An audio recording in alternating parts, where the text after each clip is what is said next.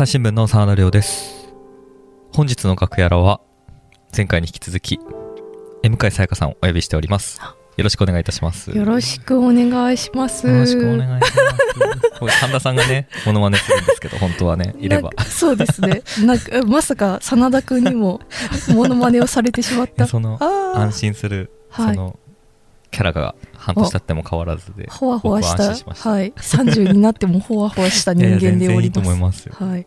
ええっと、リスナーさんから、うんまたまた、ちょっと嬉しいメッセージが来ましたので、反響にいくらでもお答えします。先月来てたんですよ、これ、10月13日。あら、なんと。はい、40代の男性の方。はい。えーテレワークに移行して以来、仕事の合間に愛知をしています。毎日聞くようになる以前の回を遡り、はい。21年4月の M 会さやか記者との対談会2回を聞きました。あ飾らない話ぶりうん。神田さんの楽しいモノマネに対するリアクションからも M 会さんの人柄が感じられてあ音声チーム皆さん素敵だなと感じましたありがとうございます。その後に M 会記者が被害者支援に関わられた経緯を語られた回を聞きはい。回の終わりに同様の被害に遭われた方へ自分の話で辛い気持ちになった方がいたらすいませんと話されていたのが非常に印象に残りました。うん新聞社のポッドキャストでニュースとは違う。しかし重大な個人の思いに触れることがあるとは思わず M 向井さんのお人柄姿勢に感銘を受けていました。ありがとうございます。リアルタイムのニュース強い調子での議論の最中で私たちは暮らしていますが不意にもっと根本的なものに触れた思いです。私自身無意識に自分の心のバランスをとりうん。慎重に日々を過ごしている気がしておりうん多くの人がコロナ以降の閉塞感に限らず同じように自分の心の中でバランスを取りながら生きているのだなとも思いました、うんうんうん。えー長くなりうまく書けませんが毎日の生活の中これからも配信楽しみにしています。スタッフの皆さんもご無理なさらずいい年末で迎えますようにという素敵なねセー。ジをいただいてなんかもう泣けますね。泣いていいですか？本当にもうない、もう涙が止まらないですよ、本当。う。ん。いやー、こんな、ね、こんな熱い言葉をいただいて、はい。いや、本当に、なんかすこの回とても話していいのかどうかでものすごく悩んででなんかやっぱ取り消した方がいいんだろうかどうしようかとも思いながら配信させていただいた回だったんですが。収録の直前も迷ってましたもんねちょっとどういう風に話すかずっと迷っていたという形で、でもなんかこいつかはちゃんと話したいというか自分の中でちゃんとけじめもつけたいしはい。あの悩んでいらっしゃる方がおられるのならそちらに寄り添いたいと思っていたのでうん。だからうん。なんかこのような反響をいただけて本当にとても嬉しいなと思ってます。いやなんかうんなんて言うんですかね妙利に尽きると言いますか。いや本当ですね、本当そう思いました。うん。でしたでした。このまましみじみ終わりそうな んかしみじみなんか今じわーっとしてしまって。じわっと、うんうん。それであのーはい。その後まあこのポッドキャスト撮ったのは多分3月とかですかね。そうでしたね。撮うん。ったのは3月で配信したのが4配信は4月で月すかね。だったですね、うん。はい。なんかその後変化とかあありますか？あはい。えっ、とまあ2020年度の時はあの、はい。コロナウイルスの感染拡大を防ぐっていうのとあとちょうどやっぱり皆さん混乱されていたので、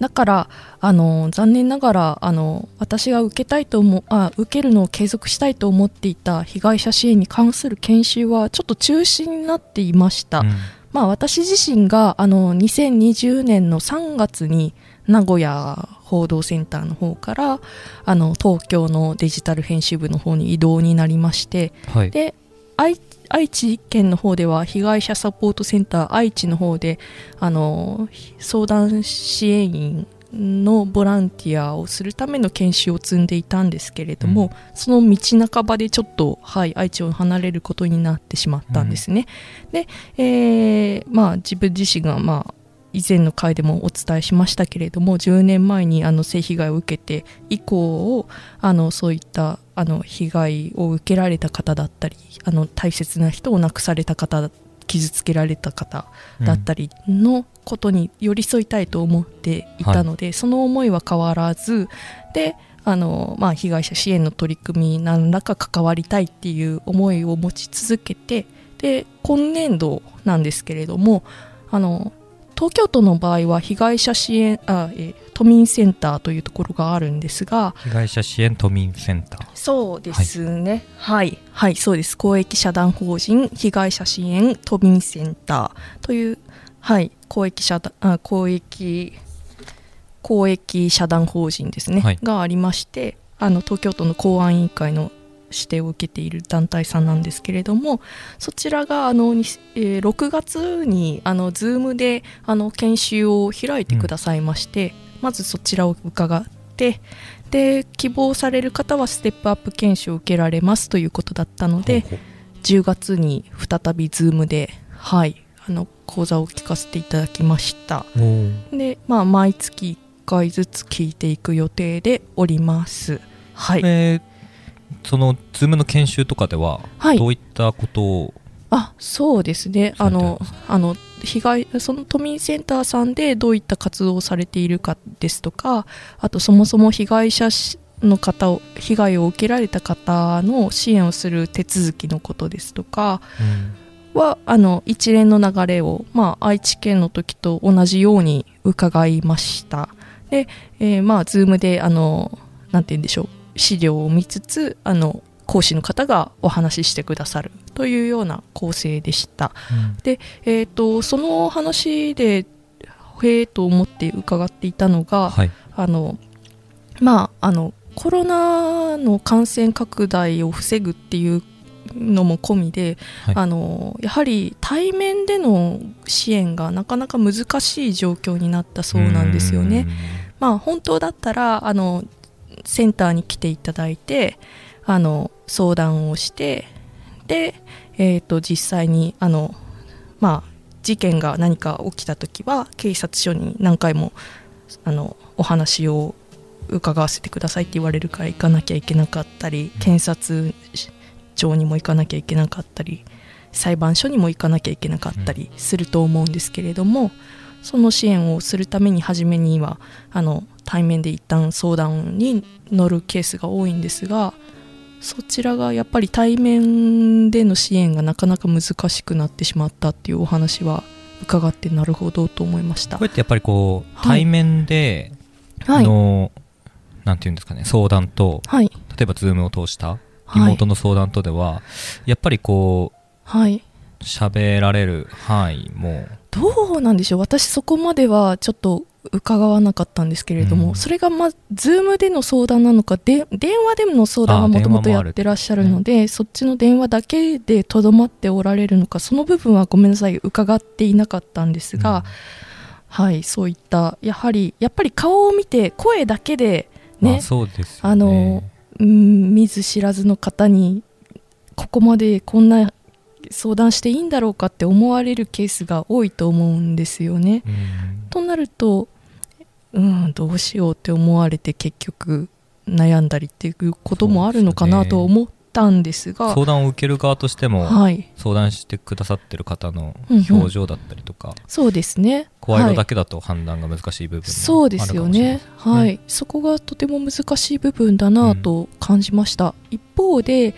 あの電話での相談はや増えたそうでした。はい、そうなんですか？はい、そまあなどれぐらいの数というところは、うん、が増えたのかというところはごめんなさい伺っていないんですけれども、はい、あの都民被害者支援都民センターさんがあの2020年度の相談支援実施状況として、はい、あの件数どれぐらいの件数のごあの相談を受けたり、支援に携わられたかあのまとめてくださっているんですけれども、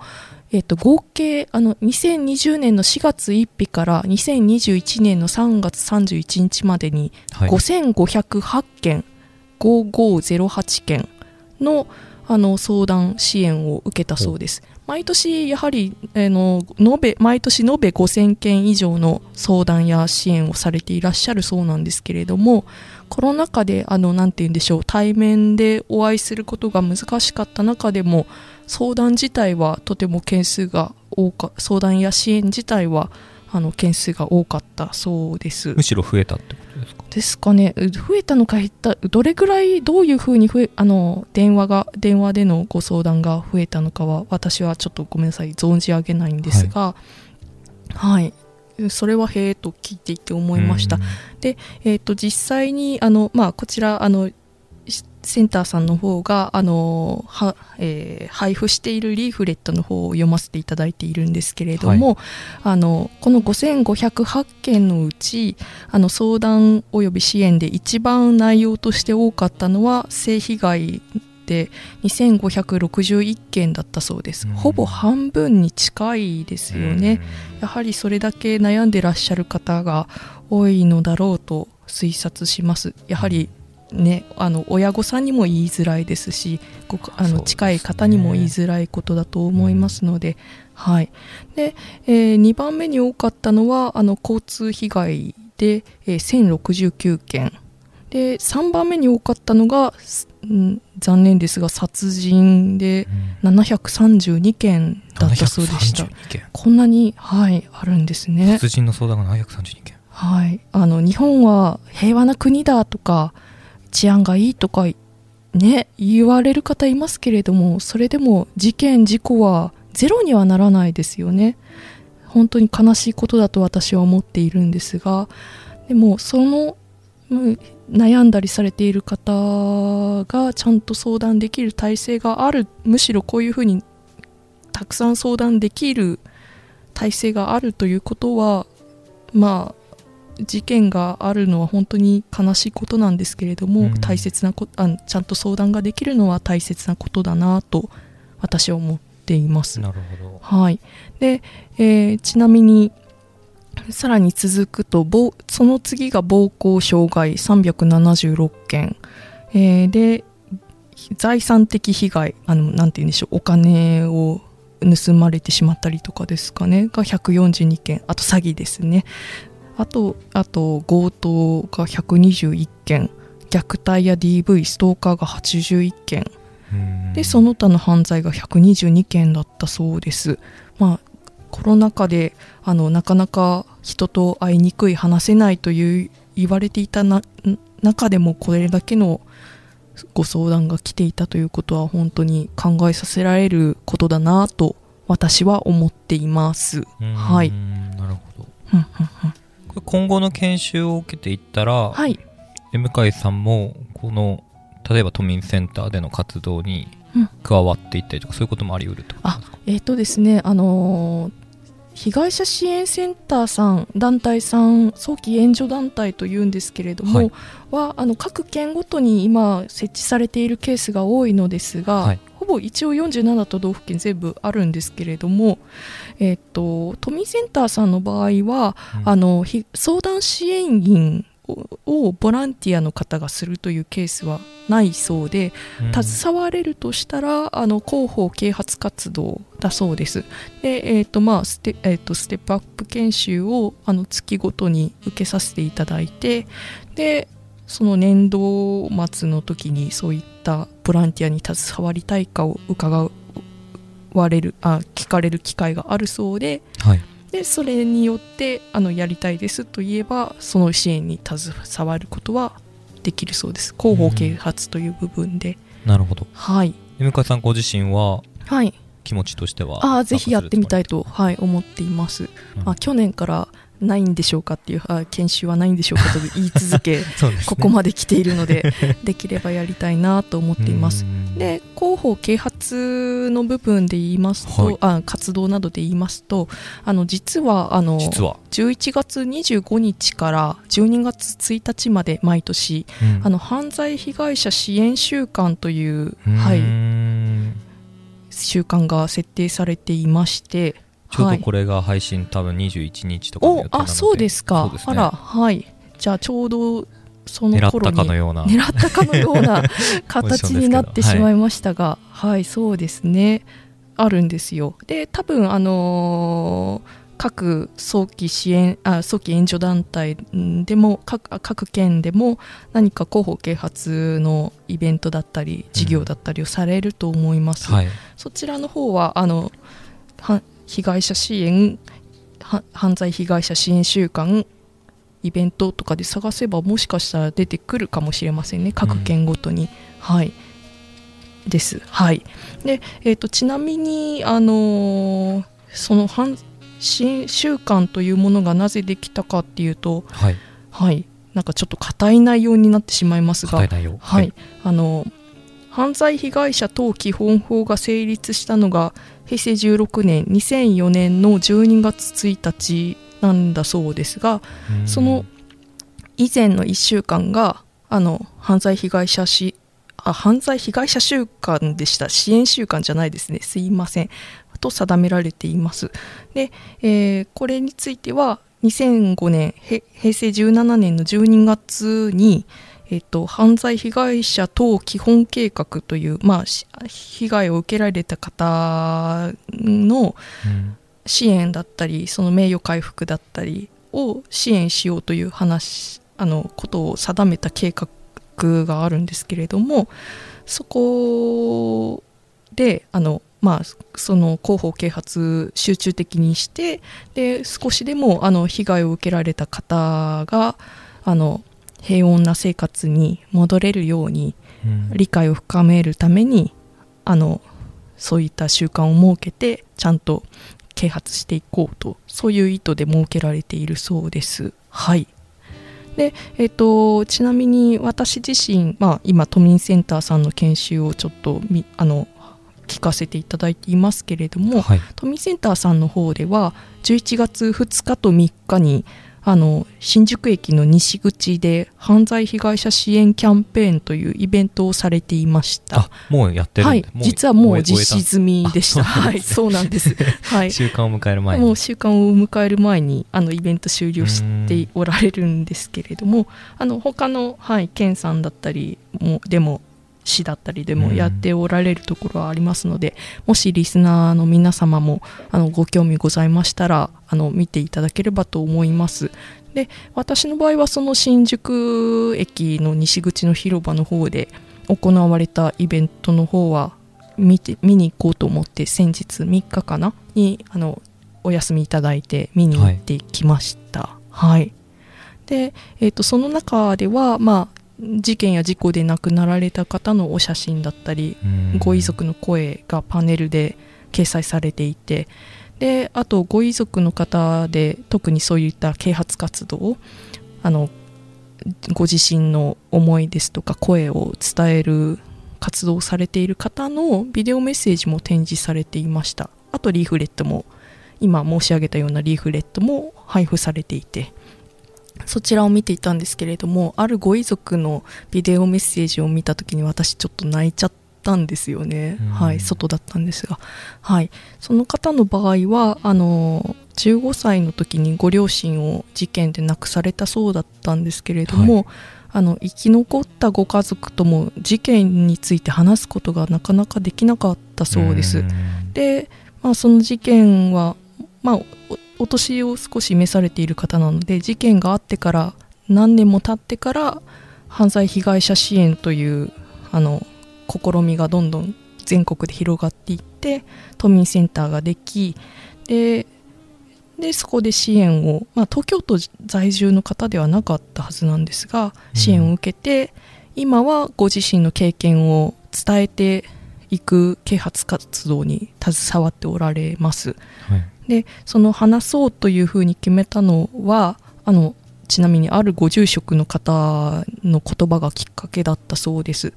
というのは話すとは手放すことあの一人で抱えている悲しみをつらみを他の方に共有して手ば自分の中から手放すお手伝いをしていただくことなんだよとだからあなたも話してみたらいかがですか？と言われたそうなんですよね。であのそのビデオの中でちょっと涙ぐみながらあのお話しされていたんですけれども、その様子を見てやはり私自身のことも思い出してすごく泣いてしまいました。はい。でまあ私自身も私自身は生きていますけれども、はい、生きていますがなんかなんであんな目に遭わなきゃいけなかったんだろうとか本当はねもう本当はもうちゃんと警察に行って、うん、あのこんな目に遭いましたとか言った方が良かったのかもしれないんですけれどもそれを言わずに誰にも相談していいのかも分からず抱えてしまったんですが、でもうちょっとずつあのやっぱりそのずっと一人で抱えたままだと辛いんですよね、うん。かなんかしんどいままですし今もなんかたまにズンってへこんだりとかしてしまう時もあるんですけれどもでちょっとずつ話をするようになりでせめてあの辛い思いをね一人で抱え込む人がいないようにということで私自身も経験を共有していこうと思ってこのポッドキャストでもお話をさせていただいたんですけれどもそれまあそのビデオのメッセージを見てあのやっぱり辛くてもちゃんとそういう悲しいことが起こらないように自分あのそして自分の悲しみを少しあの他の方に共有していってというふうに活動されておられる方がいるんだなというのを知ってうん。改めて知って何て言うんでしょう自分になんか寄り添っていただけたような気分になりました、うん。まさにその話すことではい。手放したというか、そうですっていう経験ねが向井さん自身の中にもあって、にもはいリンクしてうん。なんかすごくはいす外だったのになんかめっちゃなんか涙目涙目っていうか結構本当に鼻ぐずぐずになってやばいどうしようみたいな感じに なったんですけれども、うん、すごく考えさせられましたね。でさらにあのその印象的だったのがこちらも印刷物として配布はされている手記の方にその方があの、えー、と犯罪被害者支援の活動についての展示会をされた時のこと今年された時のエピソードをか書いていらっしゃってですね、で展示会を見ていた方に言われた言葉を書いておられました。ちょっとあの被害者支援と若干に近いようでに違う話なんですけれども、はい。その方がおっしゃったのは犯罪で命を奪われて悲しいですよね命を奪われるのは誰にも話せず辛いですでそのその方はご家族をコロナのウイルスで亡くなられてしまったそうなんですけれども、そのご家族はあの誰にもコロナで自分が死んだと言わないでくれというふうに言ったと言っていまし言っていたそうなんですね。でそのご家族が、ね、なあの死んコロナで死んだことを隠すということを頼むというのが何というかその犯罪被害者の心情に似ているなとご本人は思ったそうでした。はい、でその方そのエピソードを話してくださった方も泣きながら、はい、その被害をかつて受けられた方にその話をされていたそうなんですけれども、はい。でそのこのこ毎年手記を書かれている方のようなんですがそのここの手記を書くにあたりコロナウイルスのことを書き残す必要を感じたということでこの話を書かれていました。うん。はい。まあね、人間のは誰でもいつかか亡くなってしまうんですけれども不意に傷つけられたり命を落としたりすることって誰にでも起こりうることだと思います。それなのに何て言うんでしょう他の人の目だったり言葉だったりに傷つけられてうん。で一人閉じこもるしかないという状況が生まれることも残念ながらあると思います。でも本当はそういう状況って作り出してはならないと思うんですよね、なので誰かの悲しみに寄り添っていくことそして自分自身ができることをして、えー、と一人ではなく共に生きていくことこれらはやっぱり常にできるようにしたいなとその方のビデオメッセージや手記などを読んで感じました、うん。うん。この犯罪被害者週間ってはい。11月25日から。はい。これ今年の場合は1週間。そうですね。もう毎年11月25日から毎年11月25 12月1日うんまでという形で定められています、このなんていうかはい。この被害者支援とかのはい。広報のあり方というか、うんうん。こう毎年あると言いつつ、うんうん。まあ記者である僕とかは、うんうん。毎年この時期に警察とかを担当してる時にはい。このぜひこの広報活動手伝ってくださいっていうのでうんうん。警察の方から広報部いただいて取材に行くこととかありますけど、ありますね。こうなかなかこう一般の方にはい。この被害者うん。習慣というのがうん。知られてるかというとどうでしょう知られてないのであ知っていらっしゃる方もいるかもしれませんけど、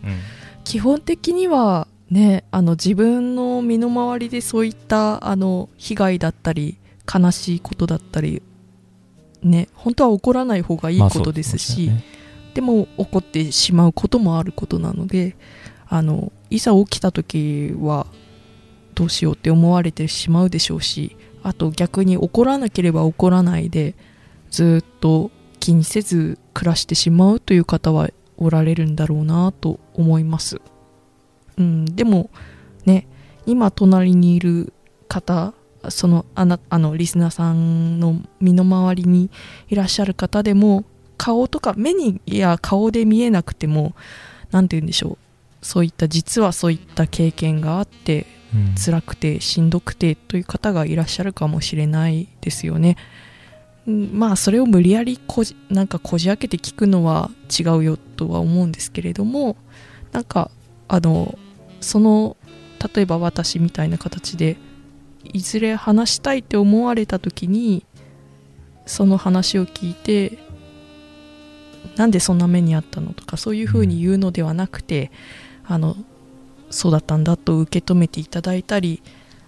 すること聞くこ聞いていただけることがあできたらできていったらいいなと個人的には思っています。そういう姿勢でうん。あの変に突き返すんじゃなく白い目で見るのではなくそういった方がね増えていったらいいなと。まあ多分そういったねあのちょっとした視線だったり言葉だったりが結局なくならないから毎年結局されるんだろうなっていうのはこういった支援あの反あの広報啓発犯罪被害者週間と目打ってやらなきゃいけないんだろうなとも思いますしあと何て言うんでしょう事件もねいろんな事件が毎年起こりますじゃないですか。最近も電車内での死傷事件とかもありましたし、はい。それもしかもねあの大勢あのいろんな方が見る場なんかいるところで事件が起こったりするとその目撃しただけでもやっぱりショックを受けてトラウマを負ってしまう方もおられると思うんですよね。ひつまあ自分自身が何て言うんでしょうぐさっと何か刺されたりとかごめんなさいこういった言葉を使ってしまって何か傷をつけられあのみ目に見えない傷をつけられてもあつけられていなくてもみその場面を見たり現場に居合わせるだけでもやっぱり心に傷を負って心身に不調をきたすケースもあると思います、でもそれもやっぱり誰にでも起こりうる正常な反応なのでそれ自体はもしそういったことがあったらちゃんと、うん、まあ相談に行くのはすごい怖いことかもしれないですけれど、ね、初めての方に相談していいんだろうかと思われる方もいらっしゃるかもしれませんがちゃんと、うん、もしあの自分の心のなんか話してもいいかなって思えるんだったら話してみた方がいいと思いますし例えばこういったセンターさんの方に電話で相談したら例えば心理相談ということもあったりうん。あのしえー、と臨床心理師さんだったりにつないでいただいてお話を伺う機会が設けられたりあとは何て言うんでしょう医療機関を紹介していただいたりはい。そういったケースもありますので、うん、やっぱり少しずつはい。このこういうこう被害者習慣はいがあることで、はいもちろんその被害を受けた方はい。実際の被害者の方が、うん。あこういうあの相談先があるんだとか、うんうんうん。そういうのを知る機会になったらなはい。ると思うんですけど、はい。例えばその全くこう被害の経験がない人が、うんうんうん例えばなんなんていうんですかねこう興味があるとかもいい。そういう言葉が不適切に思えるようなはい。感覚もあるんですよね。あーなんかそのかねなんか野じ馬野じ馬じゃないですけどはい。なんていうかやっぱり自分では想像できない苦しみとかはい。悲しみとかはい。を抱えてらっしゃる方の話をはい。まあ例えば学校とかで触れて学ぶのはうん。機会はありましたけど、うんうんうん。こうなかなかこう積極的に自分からうんうん。言っていいものなのだろうかみたいな引っかかりがある方もいるのかなっていうのは想像としてはあるんですけどそね。んなことはない。ですかまあなんて言うんでしょう。話す話さないあの聞く聞か聞く聞かないはまあその違うあのねその人が本当に話したくないと思っているであろうことを無理やりこじ開けて聞くっていうのは違うと思うんですけど、話す話さないはねあのその人個人次第ではないかと思いますし、まあ、そういう話をきを打ち明けられたならそのなんて言うんでしょう。その言葉を受けてからそあの応対するじゃないですけどの方がいいのかなと。ごめんなさい。なんかこ答えになってないような気がして、えっと。ごめんなさい。なんて言えばいいんだろうな無理やり聞くっていうのはちょっと違うと思うんですけどね。無関心よりはなんか知っていただく方が私はいいのかなと思いますね。そうですね、うん。はい、でただまあ今あのなんて言うんでしょう。本当にプライバシー保護がはい。ね、一番大事な時代なのでその例えば広報啓発のイベントでもあのなんて言うんですかね、えーまあ、パネルとかをあのお写真とかお名前が載ってるパネルはもう写真撮ったりとかはしないようにしましょうですとかそういったことは書いてあるんですね。でその部分あの、まあ、もちろんあの日常の生活を守るというか守るそれ一番そこは大事なのは生活あの日々の生活をねコツコツと進めていくことでもあると思うのでその部分はまあうん。変に拡散しようとかそれはちょっと違うようなそれはもちろん違うと思いますけど。ますけど。うんうんうん。まずじゃあその一歩うん、なんか無関心で何も何も関心がなくて聞かないとかよりかはこういったことがいつか自分の身の回りに起こるかもしれないから、聞いてみよう見てみよう学んでみようという方が個人的には、うん、いいような気がしますね。わかんないです。人それぞれの考え方なので、正解ってぜどん、うん、絶対の正解ってないと私は思うので、はい、そこはやっぱりこういううん実情というか、はい。現状をはい、知らないことにはやっぱり状況の改善みたいなところもうん。やっぱり進んでいかない部分はじゃないかなと思うんですよね。ありますもんね。うんはい、変に、うん、ほんなんか本当はなんでそんなことをしたのとかね、うん。そういう事件や事故に遭った人に泣きっ面に蜂のような言葉をかけちゃう人とかもいるのでそういったことがないようにするために事前にうん、うん。見て聞いて学んでおく。二次被害を生まないためにと言いますか。そこは大事なんじゃないかなと思います。ごめんなさい。なんかはい、ま、なんか回り回ってやっと答えられたような。はい。すいません。はい。最後になんかリスナーさんに伝えたいこととかありますか、そうですね。まあ悲しいことだったり辛いことだったりがあってなんうん。もうししんどいというかもう動きたくないもうこれ以上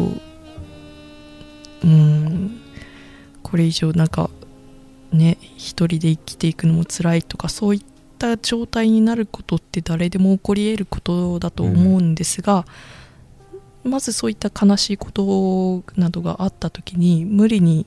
それが起きた直後に無理やり話す必要はありません。と思います。まあただその悲しみやその起きた経験ってどんどんどんどん時が経つごとにどんどん遠くにね遠ざかってはいく部分はあるんですけれどやっぱり記憶って寄せては返すというか波みたいな形で頭に戻ふとその時の悲しい記憶だとかが呼び起こされることってあると思うんですよね。でその完全にそういった悲しみが消えることはなくてもその悲しみをちょっとずつ話したり手放したりしていくことはいつかはできていくかもしれないと思います。まあ少しずつゆっくりでいいので一歩ずつ少しずつコツコツと、まあ、たまにちょっとむ後ろ向いたり前向いたりしつつ生きていきましょうって思いですね。まあすいません。あまあ、私もはいまあ毎日少しずつ、まあ、たまにちょっとへこんだりはあとか思ったりする時もありますが頑張っていきます。ありがとうございました。番組が終わ あの 感謝の表明というあのはい感謝の表明締めのありがとうございましたはい締めのありがとうございましただと完全に締めちゃう感じになっちゃうのでそういうわけではなくあの、はい、こういう話をポッドキャストでやっぱりできるのもすごいこちらとしてもありがたいですし、いいいや本当にその真田君があの一番初めに読んではい。くださった、そのリスナーさんの言葉が本当になんか見た瞬間ほんえよあ読んだ聞いた瞬間本当にもあれはう泣けますね。もう本当に うんあー生きててよかったなって思いました。なんかうんなんか本当にうんいろいろ悩んだりしたことはあったけれどあなたの言葉で救われた私はいます。あ。ありがとうございました。本当に。またこの半年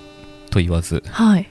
あの出たくなったらと出ます。いただけれ いくらでも出たいです。ばまたリスナーさんからいろいろ届いたら あ。僕から招集かけますので。ありがたいことです。すいません。ぜひはい、またはい、そおうですね越しいただければなはと思います、い、リスナーの皆さんとお友達になりたいです、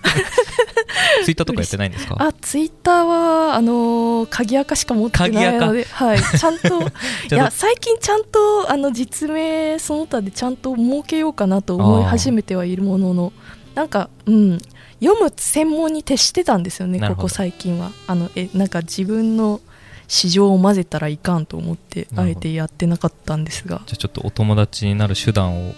ご用意していただいて。そうですね。本当その通りですね。やっていかないとなと思っています。はい。はい。ぜひまたご出演ください、はい。え向井さんでした。ありがとうございました。ありがとうございました。朝日新聞ポッドキャスト楽屋裏ではリスナーの皆様からトークテーマも募集しています。ハッシュタグ朝日新聞ポッドキャストでつぶやいてください。